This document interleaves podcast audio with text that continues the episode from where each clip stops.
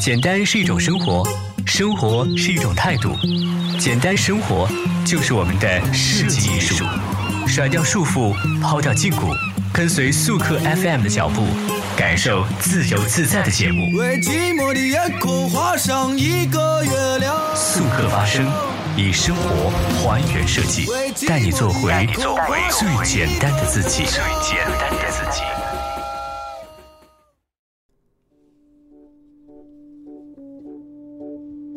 大家好，这里是由素先生工作室独家发布出品的《素客发声》，我是五一先生。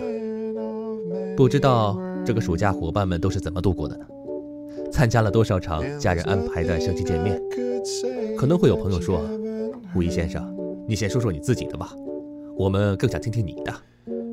”其实啊，今天我更想和大家唠叨的是一本书和菠菜跟她闺蜜老幺的事情。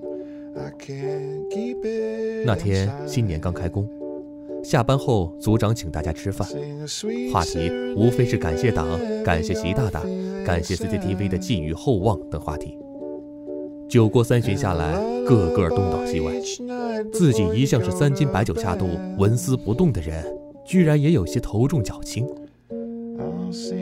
躺在床上，翻看着假期中被老妖刷爆的微信，思绪。又回到了他的那些游记当中，看他秀餐秀景，回首这几年的自己呀，循规蹈矩，日复一日的工作生活，心口有说不出来的沉重，带着一些嫉妒，打趣道：“从毕业到现在，你老是到处跑，也没见你带个帅锅回来啊，什么时候落地呀？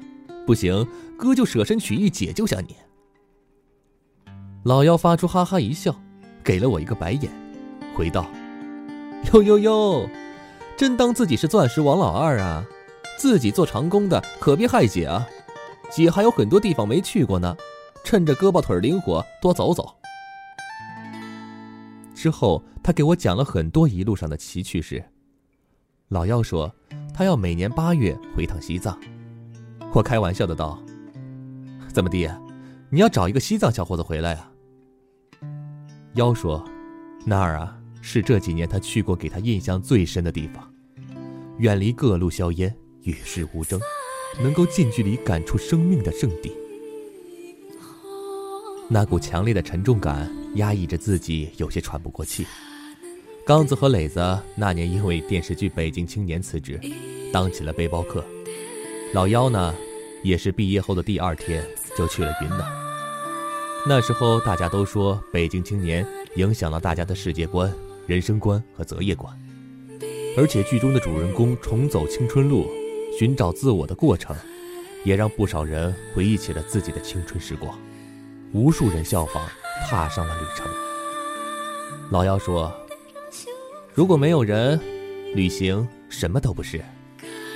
在路上，他们可以看到很多人的生活片段。”听到很多人的内心倾诉，在他们眼中，他们只是生活里匆匆的过客，听取他人的故事，带走他们的惆怅或遗憾。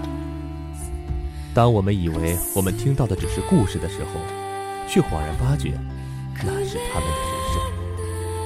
在恍惚之间，才发现原来沿途的故事才是最记忆犹深的部分。后来的调侃中，老妖平静地说。那次西藏之行，给他印象最深的，不是自己高原反应带来的恐惧与无助，而是在去大昭寺的路上，给予他太多的震撼和感动。在那里，不分年龄、不分性别的朝圣者不远万里，背上简单的行装和风干的羊肉，以一步三拜的方式，向着大昭寺，艰辛且坚定地前行着。导游告诉他们。能到大昭寺朝拜，是藏传佛教者信徒们一生最大的心愿。历经生死之考验，步行几千公里，历时一年多才能到达心中的圣地大昭寺。然而，在这个雪域佛国中，有太多的人为了亲眼看到大昭寺，而倒在朝圣的路上。只有后来之人埋了他们的尸骨，带上他们的牙齿。将之镶嵌在释迦牟尼佛殿的崖柱之上，成为大昭寺的遗物。永远的守候在佛像之前。我想起自己曾经有幸拜读了徐家树先生的著作《那时西藏》。文中他说：“凡事找不出因的果，我们总会说是命中注定，把它归入一种缘。细想起来，人漫长的一生，总会遭遇很多的事，或好或坏，或平淡。种种遭遇，往往会决定人生的转折，影响一生的道路。难解的是。”很多遭遇往往与细微小事相关，它们环环相扣，直到很久以后才显示出必定的结果。一生中的转折起伏，冥冥之中自有因果。徐家树先生因为一次展览、一次采访拍摄，让他邂逅了那场晒佛节，改变了他的一生。文中字字写出了他对西藏的爱。他用自己的视角给他人展示西藏的风土人情，看着那些不同时期的照片，是如此的纯净、纯粹、纯洁，没有一丝凡尘的沾染。镜头下那些淳朴的人，那些壮美的寺庙，还有那些随风飘舞的经幡，那张张照片对心灵的震撼实实在在，我无法用文字去描述。真的好想去亲自体会一番。除了西藏那些壮丽的自然景观，我更多的是想去看看那里的人。唠叨了这么多，想到了之前微信圈流传的一段话：世界这么大，我想去看看；钱包那么小，谁也走不了。这话呀，听着好闹心呢。也许这话听起来不那么尽如人意。但事实不过就是走与不走之间的抉择。我们都是修行路上的苦行僧，既然选择远方，风雨兼程也是一道让人流连忘返的景致，不是吗？这里是速客发声，我们的节目可以在喜马拉雅、Podcast、荔枝、蜻蜓、凤凰 FM 同时收听，搜索“速客发声”就可以关注我们。我是五一先生，感谢速客发声工作组供稿，我们下期见。